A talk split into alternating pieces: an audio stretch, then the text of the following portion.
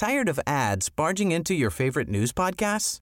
Good news. Ad-free listening is available on Amazon Music for all the music plus top podcasts included with your Prime membership. Stay up to date on everything newsworthy by downloading the Amazon Music app for free or go to amazon.com slash news ad free. That's amazon.com slash news ad free to catch up on the latest episodes without the ads. Heraldo Radio, la HCL se comparte, se ve y ahora también se escucha. El dedo en la llaga.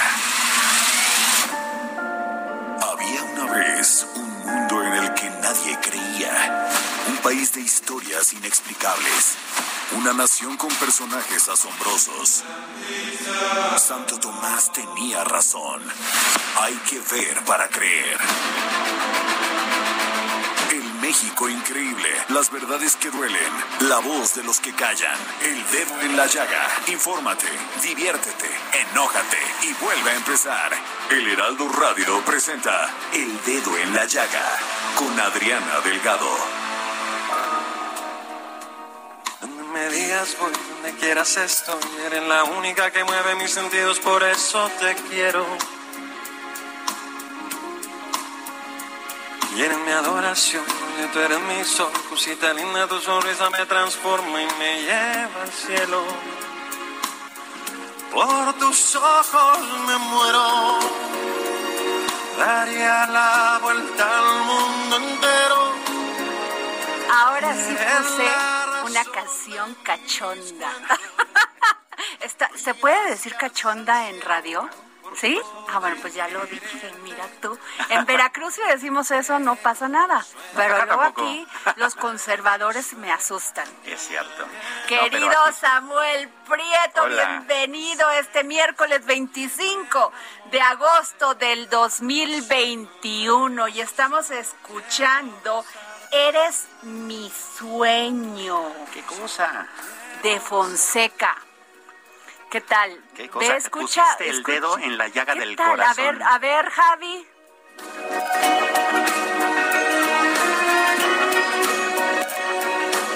con la, con la, qué bonito. Además ese hombre canta divino, Sí. pero además con la Orquesta Filarmónica de Colombia No, bueno. se escucha impresionante. Sí, bueno, pero como tarda mucho porque están tocando esos instrumentos, no lo vamos a pasar. Este, y fíjate, Samuel, que déjame decirte que ayer la CIRT, la Cámara y la industria de radio y televisión, eh, pues tiene nuevo presidente, José Antonio García Herrera, director corporativa de Grupo Capital Media. él, él también es notario público en el estado de Quintana Roo. Wow. Y además, pues destacó la unidad. Fíjate, todos Excelente. dijeron queremos que sea nuestro nuevo presidente de la CIRT, una industria poderosísima, Lo pero además muy importante y vital en nuestro país.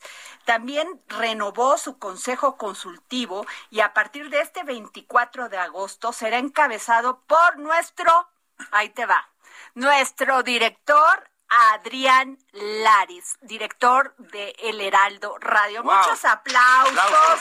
Quien agradeció el apoyo a su proyecto y señaló que trabajará cerca del nuevo presidente de la CIR y buscará reforzar los vínculos con las delegaciones estatales de la Cámara.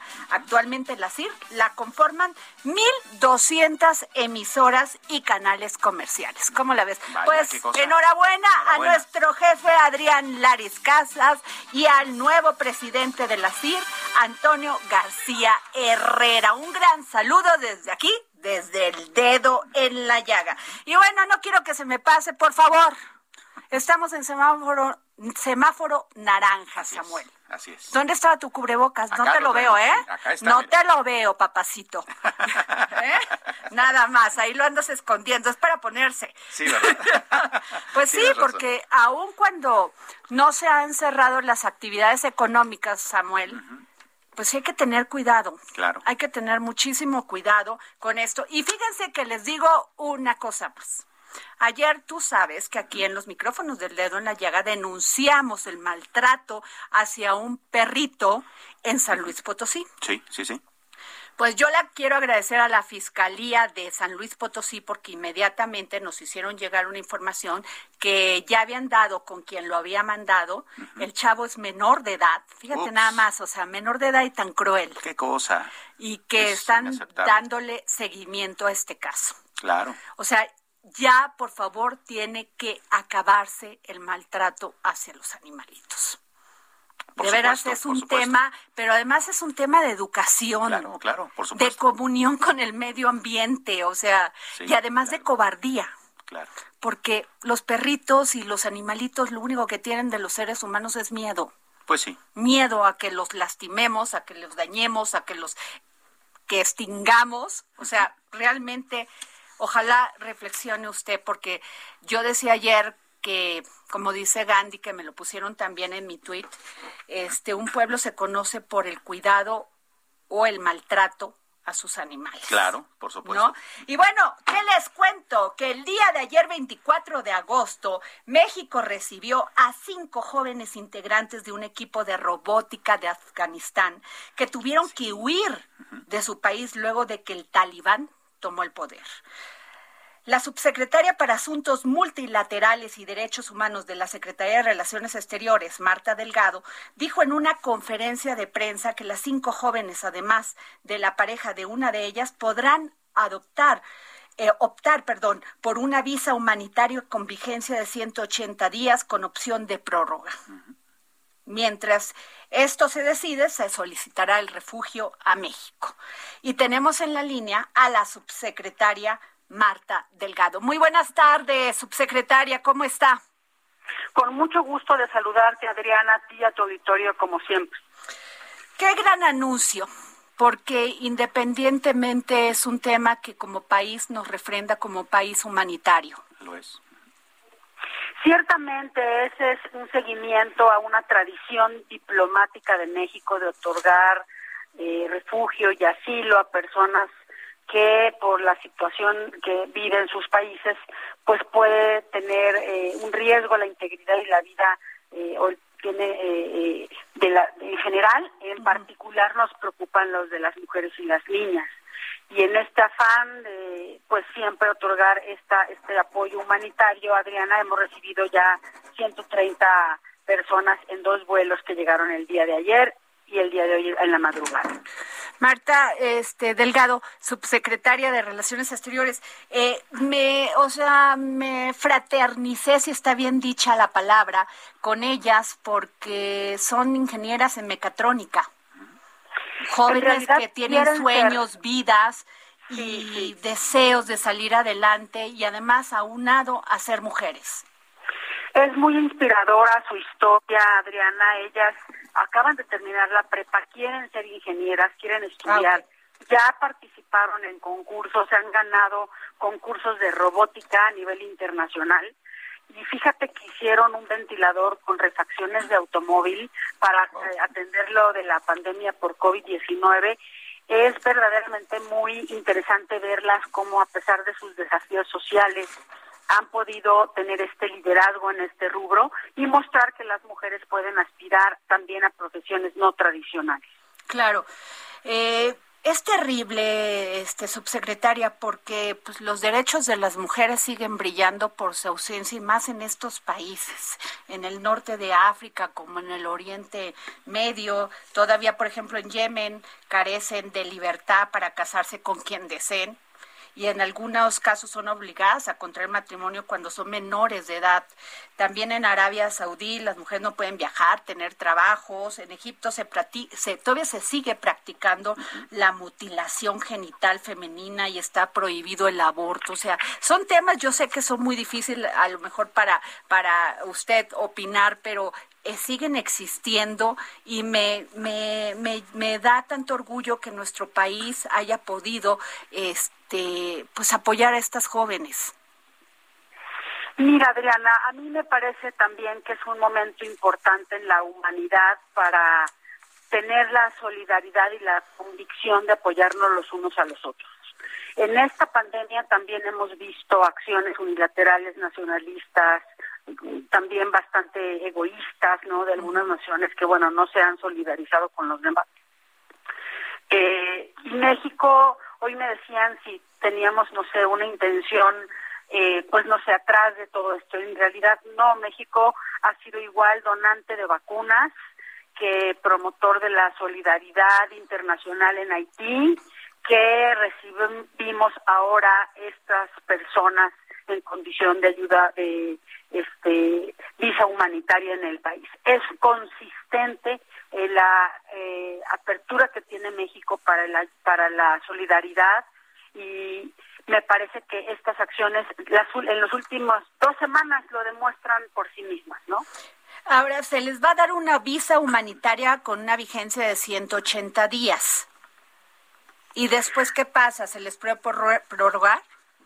Sí, Adriana, puede prorrogárseles. Aquí de lo que se trata ahorita es que se les recibe con una red de apoyo muy importante, con organismos internacionales y con eh, eh, pues organismos de la sociedad civil que ya tienen a su cargo hoy la responsabilidad un poco de su manutención el, Estado mexicano les, les ayuda con sus trámites, sus procesos y la seguridad que necesitan tener. Y estamos trabajando juntos con la sociedad civil y con las agencias internacionales, pero tendrán este espacio primero de inmersión y de paz y serenidad para poder pensar cada una de las personas y familias que llegaron, qué quieren hacer en el futuro.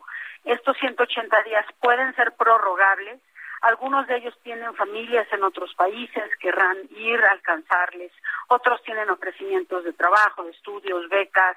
Otros tienen a lo mejor eh, interés en quedarse en México y pedirán su residencia en el momento en, que lo decidan. Pero México no prejuzga ni quiere, o sea, eh, no, ni incentiva ni desincentiva su permanencia o su eh, salida del país. Eh, yo creo que es una decisión que ellos deben tomar en lo individual cada uno de los que están llegando. Este, subsecretaria Marta Delgado, usted ha sido una mujer que ha luchado mucho por estos temas digo, detrás de usted hay toda una carrera académica, no solamente en, la, en el tema de las mujeres, de los migrantes. Eh, hoy la Corte Suprema de los Estados Unidos rechazó la propuesta del presidente Joe Biden de evitar restablecer una política de inmigración implementada por su predecesor Donald Trump, la cual obligó a miles de solicitantes de asilo a permanecer en México. ¿Estamos preparados para esto? Mira, en realidad lo que ocurre sí es que cada vez tenemos más personas en tránsito por el país en la búsqueda, ¿no? De una de un refugio en Estados Unidos y de continuar con sus expectativas de vida. Pienso que este es un solo acto, no, eh, no, uno va a, generar toda la política pública y el canciller Ebrard está pues procesando esta información y diseñando en el área adecuada de vinculación y de dirección de eh, una unidad que hay con América del Norte, los pasos a seguir a raíz de esta situación, de, esta pues decisión de la Corte. Claro, pues yo le agradezco, subsecretaria de Relaciones Exteriores, eh, de Asuntos Multilaterales y Derechos Humanos de la Secretaría de Relaciones Exteriores, Marta Delgado, que me haya tomado la llamada. Muchas gracias. Al contrario, Adriana, gracias a ti, te mando un saludo. Este, muchas gracias, subsecretaria. Bueno, Samuel, pues ¿cómo ves? Vaya, eh, Fíjate cómo se dan las asimetrías, ¿no? Mientras eh, el gobierno mexicano está recibiendo estos eh, importantes estudiantes que, vamos, además son chicas que, como decía la subsecretaria, no solamente hicieron robótica, hicieron un ventilador ella nos explicaba, este, de estos que sirven para, para los pacientes de COVID-19. Esos ventiladores cuestan millones de pesos, ¿no? Ellos hicieron uno con partes de automóvil.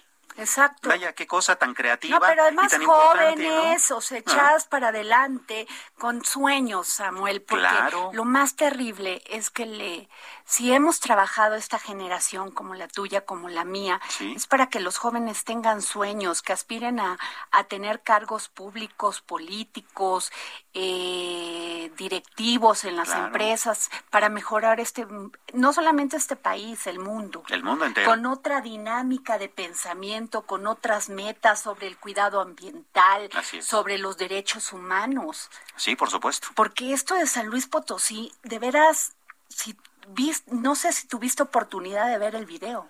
sí. El chavo lo agarra el perrito y sin más ni más lo avienta al río. Lo cual habla mucho también de la educación que está recibiendo, ¿no? Del entorno social y de la descomposición Totalmente. que hay, Oye, Samuel, pero fíjate que, bueno, tú has visto todo lo que accionó el huracán Grace en, en el norte de Veracruz. Así es. Y tengo en la línea a Román Bastidas, presidente municipal de Vega de la Torre, Veracruz. ¿Cómo está, alcalde? Bien, gracias a sus órdenes. Aquí estamos despachando en Palacio Municipal de Vega de la Torre, Veracruz. Pues cuéntenos cómo está la zona, cómo está Vega de la Torre, porque me recuerdo bien que hace como cinco años más o menos le pegó durísimo también por otro huracán y ahorita pues vuelve a pegar ahí en Tecolutla que está a qué será 40 minutos de Vega de la Torre. Sí, menos, en media hora estamos, somos colindantes casi, nada más está intermedio Nautla entre Tecolutla y Vega de la Torre, y pues lamentablemente por la geografía que es privilegiada naturaleza, también somos candidatos cada año a ser este, víctimas de los fenómenos naturales como son los huracanes. Y, y efectivamente venía dirigido para acá y se tuvo la fortuna natural de que se desvió y lamentamos mucho porque de Tecolutla hasta Tuxpan fueron muchos desastres grandes, pero pues en Vega de la Torre, como quiera llegó la colita, como le llaman acá coloquialmente, y algunas afectaciones sí tenemos, afortunadamente pérdidas humanas nada, y cosas de gravedad tampoco, pero algunas cosas sí, pero es un placer estar desde este terruño de Veracruz a nivel nacional con el Heraldo y con mi amiga Adriana Delgado. Muchas gracias, alcalde. Alcalde, ¿y han recibido apoyo del gobierno del estado, del gobierno federal? Bueno, voy a aprovechar tu medio para decirte lo que pasó aquí. Este, tenemos 19 giratarios afectados de la localidad de Las Higueras que sembraron plátano macho. Normalmente aquí se siembra plátano ratán, por lo mismo que hay mucho aire, tenemos mucha costa y el plátano ratán son matas más chaparritas hay 19 giratarios muy afectados que tengo listo todos los reportes aquí para hacérselos llegar hoy a la Secretaría del Bienestar, que hoy había una reunión en Poza Rica que se postergó, pero sí tenemos afectaciones en el campo y en, el, en, en los caminos rurales se conforma de 17 caminos rurales la red carretera interna del municipio, tenemos afectaciones en 14 caminos entre ellos, el único más afectado que todavía no hay tránsito es en el que se conforma de Santander, que pertenece al Tolucero, a Santa Gertrudis, que hay poca gente que allá habita, pero al final del día hay que dar tránsito. Es en una es una ranchería donde nació don Rafael Hernández Ochoa, que fue gobernador de Veracruz. Claro, personaje. sí, un personaje, la verdad, un hombre adelantado a su tiempo en la ecología y es una es un ícono para nosotros esa selva virgen de mil hectáreas que nos beneficia mucho en el ecoturismo. Entonces, este, sí estuvieron pendientes la CFE y gente de gobierno, pero bueno, tenemos la documentación lista para hacérsela llegar al gobierno federal, que por acá anda el presidente de México que estamos enterados. Qué bueno. A ver, Samuel, por favor. Este, alcalde, buenas tardes, Samuel Prieto. Eh, ¿Cuál ha sido la diferencia, si es que ya ha podido palparla, entre la eh, eh, entre la anterior, digamos, eh, coordinación a través del Fondo Nacional de Desastres Naturales y ahora que ya no existe? Si es más ágil, es menos ágil, hay dinero, no hay dinero, cuéntenos. Bueno, a ver, eh, hay algo que no debería de ser. Nosotros, por ejemplo, anteriormente se medían las afectaciones por la cantidad de lluvia que caía. Y eso eso nos beneficiaba en este caso ahorita. Ahorita yo estoy preocupado porque aparecemos en la en la predeclaratoria de emergencia, pero estoy preocupado como alcalde porque todos los, los, los afectados acuden al Palacio Municipal, que somos el enlace del gobierno número uno, eh, donde tenemos el contacto diario con ellos. Acuden aquí para ver cómo va la gestión y lamentablemente me estoy enterando que dentro de los 62 municipios afectados en la declaratoria ya no aparece Vega de la Torre. No, Válgame Dios. Sí, eso estoy muy preocupado porque afectaciones sí las hay, no al nivel que quizás las hay en los demás municipios hermanos, pero aquí también hay que después se traducen en dinero y voy de salida y el dinero que llega a los municipios nunca alcanza. Esa es la diferencia que noto entre antes y hoy. Estoy preocupado, ojalá y esto sirva de un llamado para que Vega la Torre lo incluyan, porque sí tenemos problemas. Mira, te destaco otra cosa. En la localidad más grande de este municipio, aparte de la cabecera municipal, es Emilio Carranza. En este momento tenemos, ya llevamos tres días sin luz, sin luz eh, auténtica, con problemas de internet, problemas de luz. Y tenemos ah, tres días sin agua también. ¿Qué cosa? Híjole. Eh, todo eso afecta porque... ¿Y el calor? ¿Cómo está, cómo está el clima? Eh, ah, pues sigue lloviendo, está fresco, pero esto nos afecta porque pues porque como no estamos en la declaratoria de emergencia, pues ya no se nos da la prioridad, se va CFE y se va todo el gobierno prácticamente a los municipios declarados como de emergencia. naturales ni, ni para dónde hacerse, ¿no? Claro. Claro, y todos estos problemas nos afectan a nosotros. Entonces, tenemos tres días en la población de Emilio Carranza al 100% con problemas de agua en toda la población. Y tenemos tres días sin, sin luz y sin internet. Y en el caso de la cabecera municipal, el 35% de la población, que son 10 mil habitantes en la cabecera, no tienen, no tienen agua en las colonias. Se las destaco porque mi amiga Adriana sabe qué colonias le hablo. Colonia Diana Alta, Diana Baja, Juan Espejo y la frontera. Por citarte unos ejemplos, yo sé que esta, esta entrevista sirve para muchas cosas y ojalá sea un llamado para los gobiernos que hemos trabajado siempre en coordinación y muy bien con el gobierno federal y estatal y sé que esto va a servir para ayudar a Vega de la Torre. Pues estaremos este, denunciando aquí todo esto, alcalde, y estaremos apoyando pues todas estas zonas que, que este, están sufriendo por este desastre natural, porque finalmente, pues así es. Claro. ¿No? Este, Eh, muchísimas gracias y a ver qué día, qué otro día platicamos, querido alcalde, para que nos, nos digas de todo lo que haces en la cultura de la cabalgata más grande de América Latina. sí, sí, a ver si Porque luego muchos me presumen sus, sus cabalgatas y les dije, no, ustedes no saben lo que es Vega de la Torre. Ah, sí. Y Román Bastida, con ese tema, ¿eh?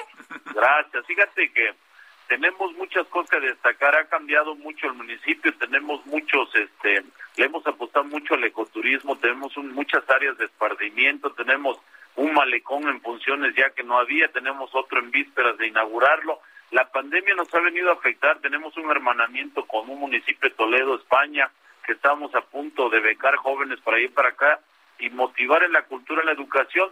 Y bueno, sin duda la cabalgata lo hacemos para reactivar la economía porque acá tenemos la localidad de Emilio Carranza, que es la tierra del queso, el cinturón bordado, y lo hacemos... La tabla batería, claro. Claro, para, para, ayudar que los visitantes vean que tenemos zona arqueológica, que tenemos litoral, que se come rico, que hacemos cinturones y borduras, eh, cinturones y monturas de la mejor calidad del mundo y hacemos una cabalgata con cinco mil cabalgantes, sin duda es la más eh? grande del estado. Porque luego me presumen, luego me presumen y les dije no, ustedes no saben. Hay que visitar Vega de la Torre. No, hay que visitarlo. Además tenemos lagunas costeras y más. Pero bueno, les, les destaco esto. Somos la tercera cabalgata más grande del país y próximamente una de las más grandes del mundo. Ya hemos rebasado de una cabalgata eh, municipal y es una cabalgata internacional que ahora nos visitaban en esta que postergamos, nos visitaban 10 alcaldes de España, pues, ah. de, Sudamérica, de otros lugares. Lo hacemos con el fin de demostrar al municipio que tenemos, algún día regresarán y nos promocionarán y lo hacemos para reactivar la economía. Esa es la función de esto. Y además las pinturas rupestres de las higueras. Sin duda, eh, es lo que destacaba este asentamiento Totonaca, las, las pinturas prehispánicas que nos ponían en alto y que hoy están en el Museo Nacional de Antropología y en otras en el Museo de Jalapa y que tenemos unas réplicas y la zona arqueológica esperando a visitantes. Muchas gracias, querido Román Bastida, alcalde de Vega de Alatorre. Gracias por tomarnos la llamada para el dedo en la llaga. Muchas gracias, Geraldo. Gracias, Adriana. Te queremos y te extrañamos por acá. Un abrazo para ti y para todos allá. Muchas gracias, alcalde. Pues, ¿cómo la ves, eh? ¿Eh? Mira, la importancia de no cuidar, de no descuidar nuestras regiones y Exacto, no, y bueno, esto es muy importante que ya no está en el en los municipios con afectaciones. ¿cómo? Bueno, nos vamos a un corte y regresamos aquí, al dedo en la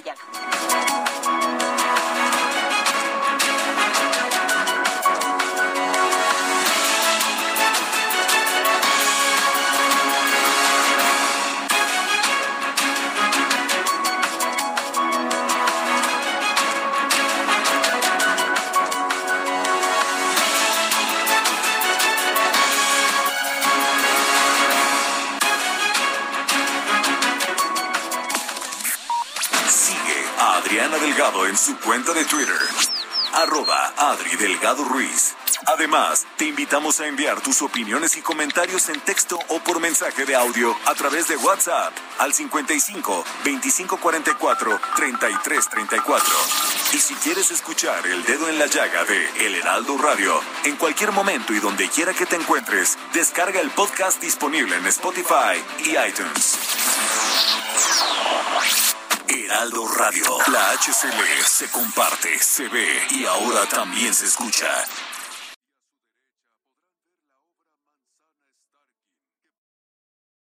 Heraldo Radio. La HCL se comparte, se ve y ahora también se escucha.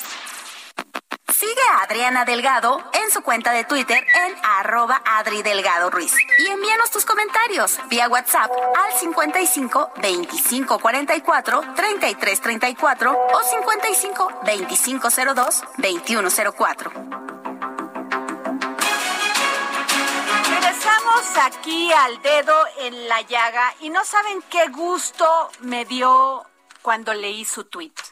Yo he dicho en estos micrófonos y siempre lo voy a decir de por vida, porque es una mujer que representa para mí no solamente cariño, respeto, sino mucho agradecimiento y no se ama por momentos, se ama de por vida. Claro. Entonces tengo en la línea a la diputada Dulce María Sauri Riancho, presidenta de la mesa directiva de la Cámara de Diputados y déjenme decirles que leí esto que ella puso a través de la del Congreso de Unidad de Género y la Secretaría de Servicios Parlamentarios hemos elaborado el libro blanco que concentra las acciones de esta legislatura para la incorporación de principios de igualdad de género y una ruta para que se pueda dar continuidad al trabajo realizado.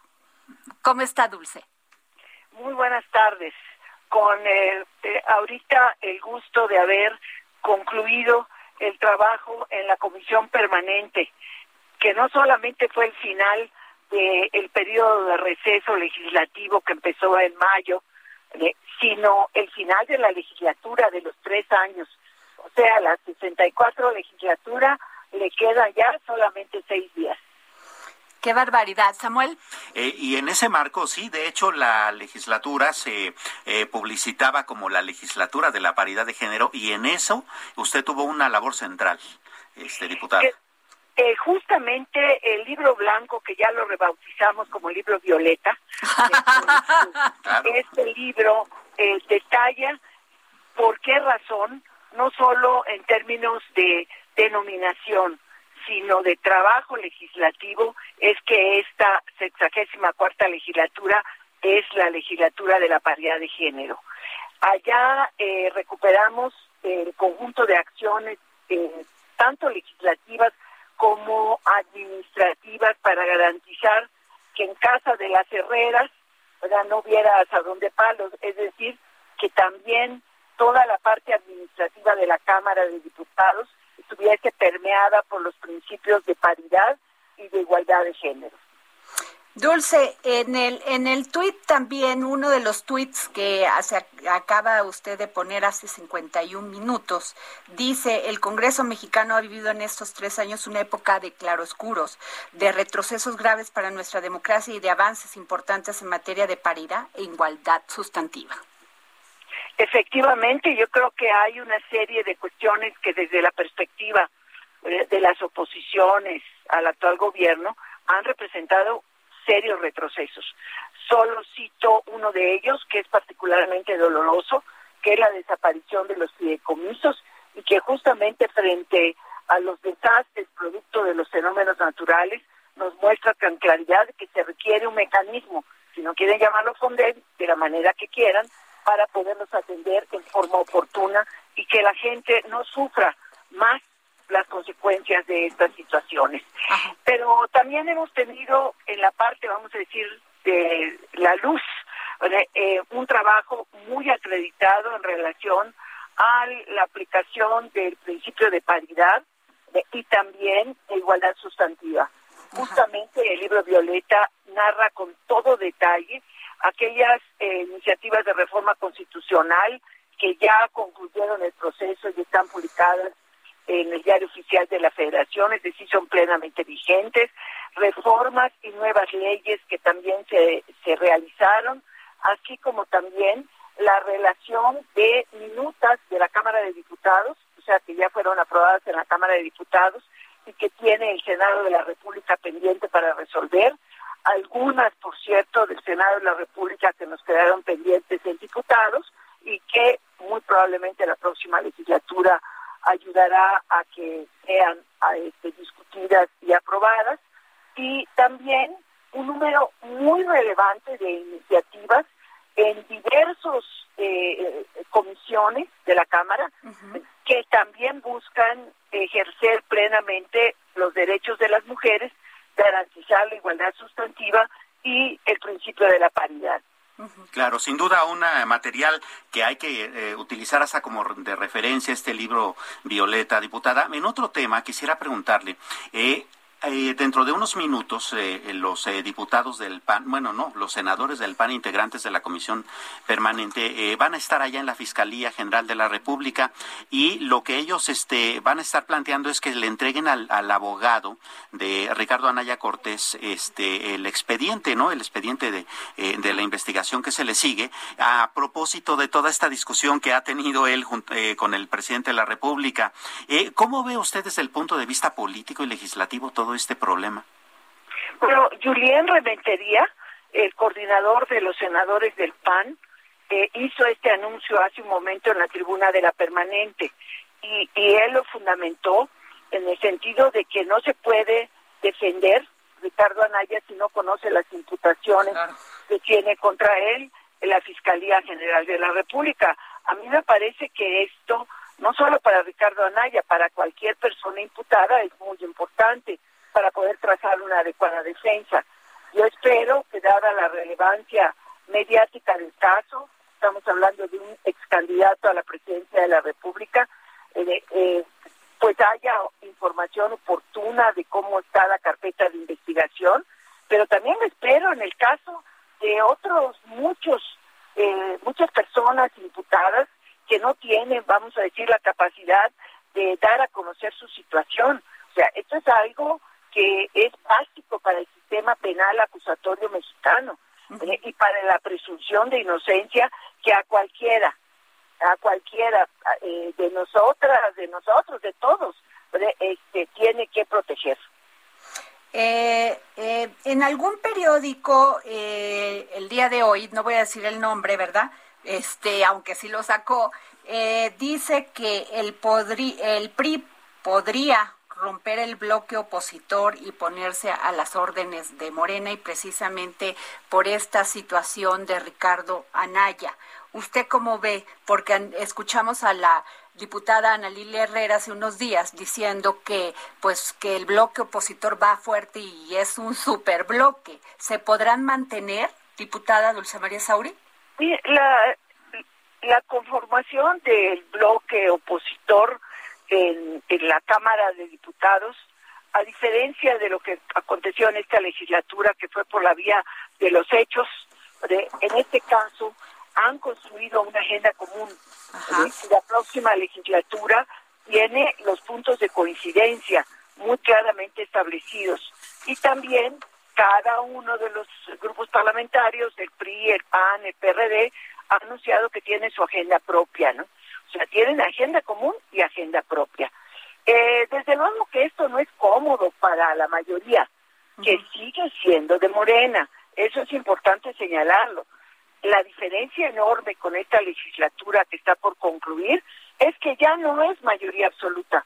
Los de Morena ya no van a ser 253, sino van a ser 198, que pueden con la suma de los 80 diputados y diputadas del Partido del Trabajo 33, 37, perdón, y del Partido Verde 43, de, de ser mayoría, sí, sí lo son, pero por sí mismos no van a tenerla del grupo de Morena. Esta es una realidad política que les va a obligar a negociar, y qué bueno que así sea, con los otros grupos, incluyendo con sus propios aliados políticos. Pues sí. Eh, le agradecemos, diputada Dulce María Sauri, presidenta de la mesa directiva en la Cámara de Diputados. Eh, de Diputados, sabemos que está usted en sesión. Gracias por tomarnos la llamada para el dedo en la llaga. Y aprovecho también, eh, Adriana, para agradecer al, dedo en la llaga y muy particularmente a su conductora, ah. ahora acompañada de Samuel, por toda esta cobertura eh, pues no solo eh, cuando he este, estado en la presidencia de la mesa, sino desde que inició la legislatura hace casi tres años, eh, eh, Adriana Delgado ha estado pendiente de mi trabajo y se lo agradezco muchísimo. Muchísimas gracias, Dulce. Gracias por tomarnos la llamada para el dedo en la llaga. Hasta luego. Hasta luego. ¿Cómo la ves? Híjole, vamos a extrañar a Dulce María Sauri. Te lo a ver, aquí me invitas a comer. Sí, por supuesto. Porque nunca te he sacado una comidita, ¿eh? ya va siendo hora, Sí, ya va siendo hora que repartas. ¿No? Oye, este la van a extrañar. Una mujer de temple, tolerancia, paciencia, de acuerdos. Y de mucho oficio político. De mucho oficio político, que la verdad, los políticos creen que cuando llegan a un cargo político, es porque así el pueblo los quiso. No, deben de tener oficio político. Claro, porque si no lo hay, no hay acuerdos. Sí, por supuesto. Así es sencillo. Es bien importante. Oye, Samuel, pues a ver, es tu día. Cuéntame, el gran Samuel Prieto, este eh, columnista financiero, guionista, ¿Qué más? O sea, es que yo siempre te echo muchas alabanzas. muchas gracias, eso siempre te lo agradezco muchísimo. A ver, cuéntanos, ¿qué traemos hoy? Bueno, fíjate que la, inquietud que de hecho aquí se puso en la mesa del dedo en la llaga desde que sucedió fue este incidente que sucedió en el eh, Golfo de México con esta plataforma de petróleos mexicanos, ¿no? ¿Qué tal? ¿Eh? Vamos, un incidente que de por sí ya genera pues mucho problema considerando el desastre ambiental, las vidas que costó y esto. Ahora, en términos económicos, que es la materia de, tu servidor, bueno, ese desastre está calculado que va a terminar costando en cuanto a la producción petrolera mexicana 240 millones de dólares. Para dimensionémoslo, porque de repente hablar ahí de numeritos, pues tú te los llevas en una quincena, pero no todos. ¿Qué tal? Ya me la regresó. No se podía aguantar. ¿Sí, verdad? ¿Qué significa esto? Bueno, ¿qué eh, significa que esta mm, plataforma o este, este complejo petrolífero allá en, en el Golfo de México significa el 40% de la producción nacional.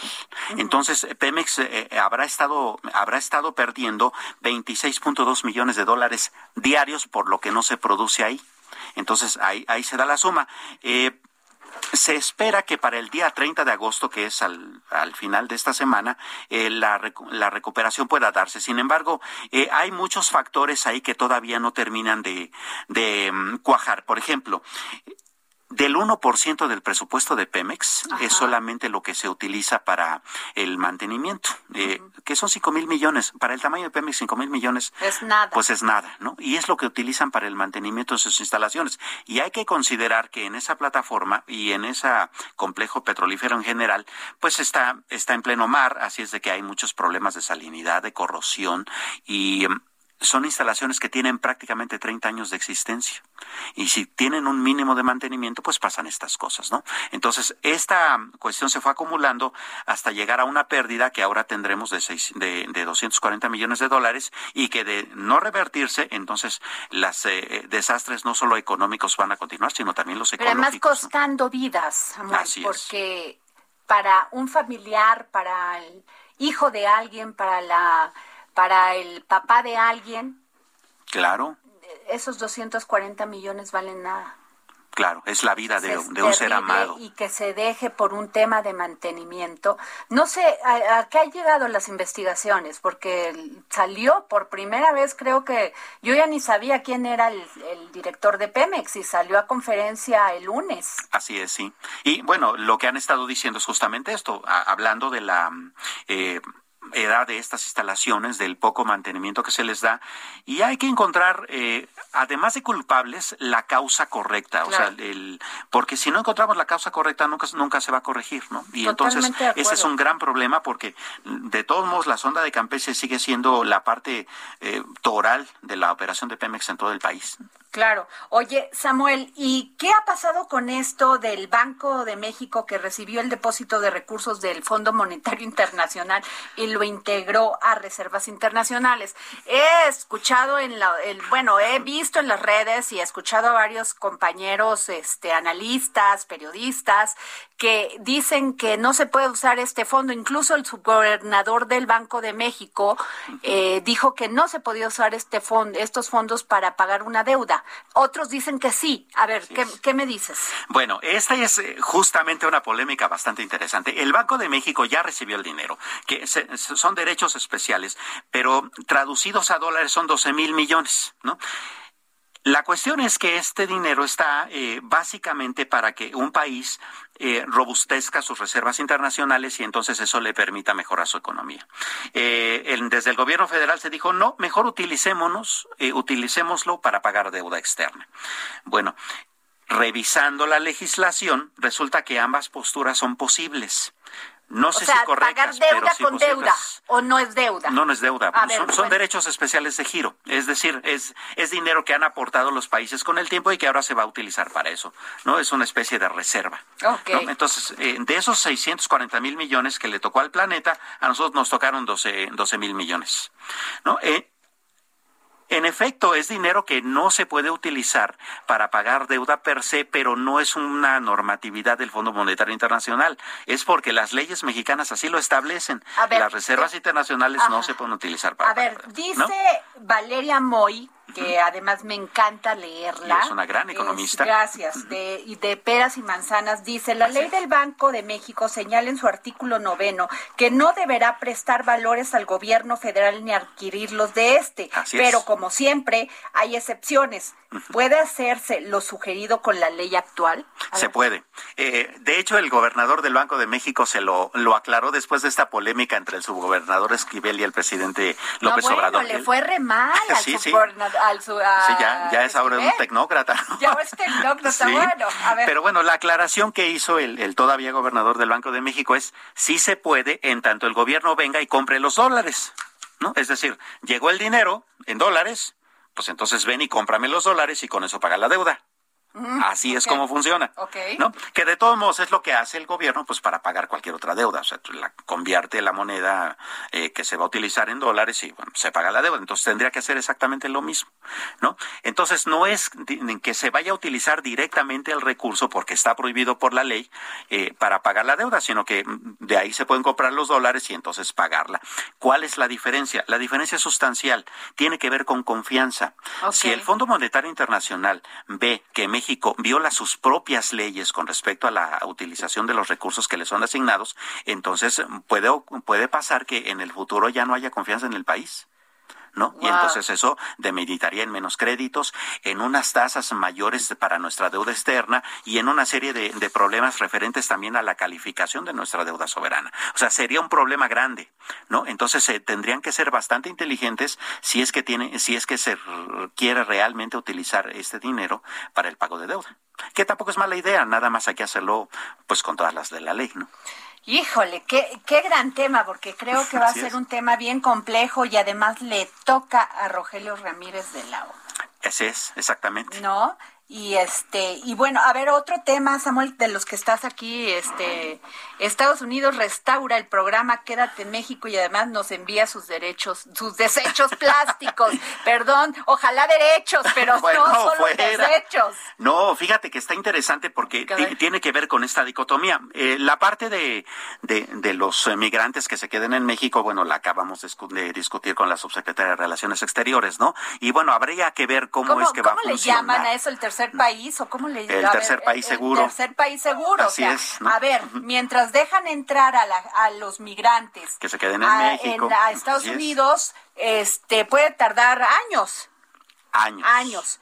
Y mientras que se queden en México. Exacto. Lo único importante aquí es que nosotros no tenemos capacidad ni económica, ni, Ni- social, ni nada. ni o sea, pero sobre todo económica para mantener a todos los migrantes. Claro, y además nadie de ellos tiene la de garantía vida. de que realmente vaya, va a terminar en Estados ¿Y Unidos. por ¿no? O sea, ¿cómo se- los vamos a ¿Y por regresar? qué no? no?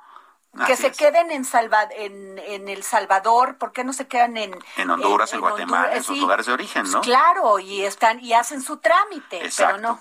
Pues, eh, así las cosas.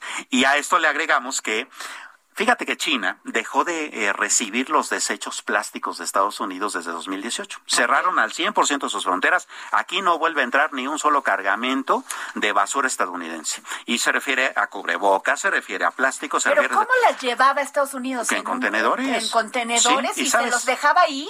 Sí, y sabes ahora a ver, dónde... eso no, es que no me, no, no sé cómo un país va a permitir que le, va- o sea, tu casa, que vayan y dejen su basura los Bueno, vecinos. Pues ¿dónde crees que ahora la dejan? ¿En dónde? En México.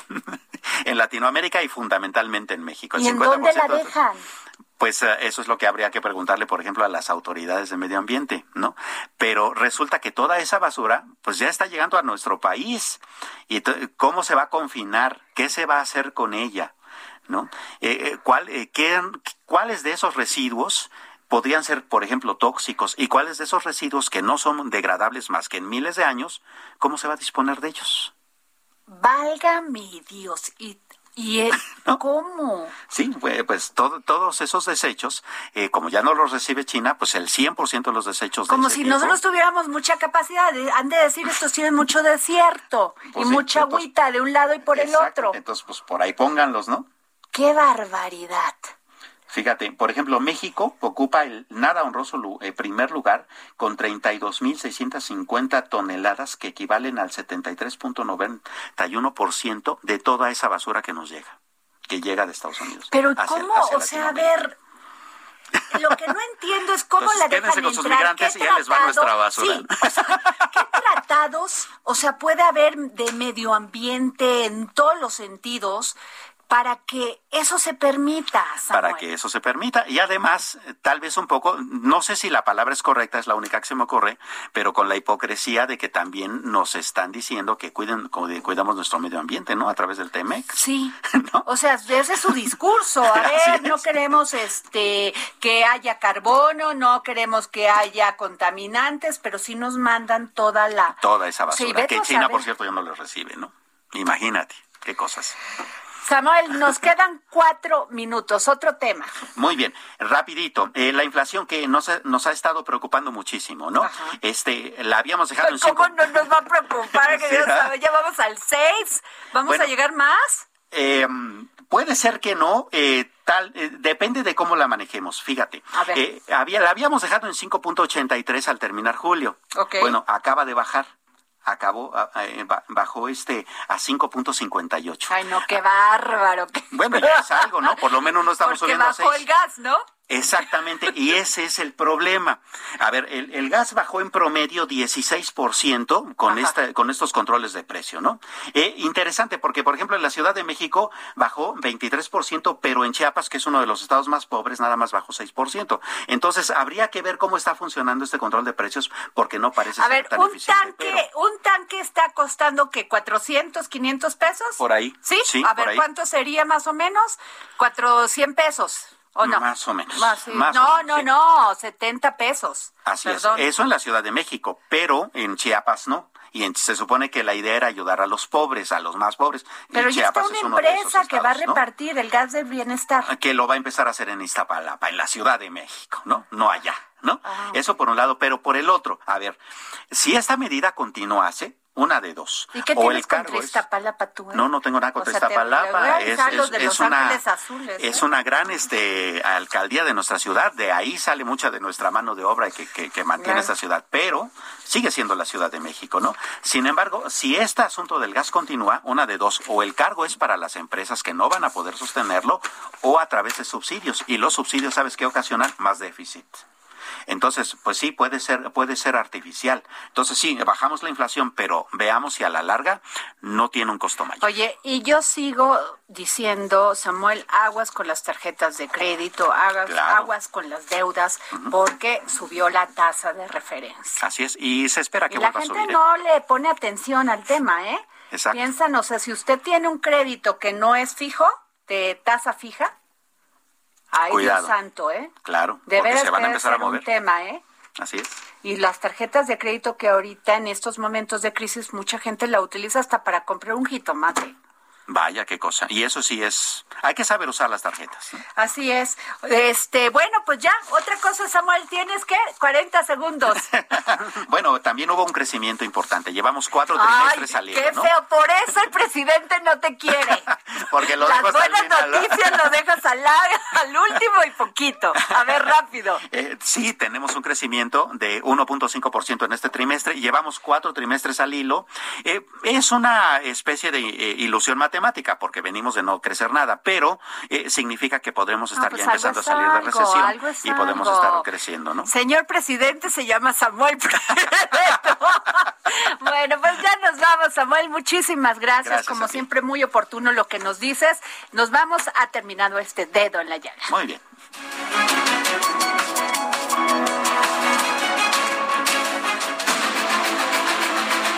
El Heraldo Radio presentó El Dedo en la Llaga con Adriana Delgado. Heraldo Radio. Tired of ads barging into your favorite news podcasts? Good news. Ad-free listening is available on Amazon Music for all the music plus top podcasts included with your Prime membership. Stay up to date on everything newsworthy by downloading the Amazon Music app for free or go to amazon.com slash news ad free. That's amazon.com slash news ad free to catch up on the latest episodes without the ads.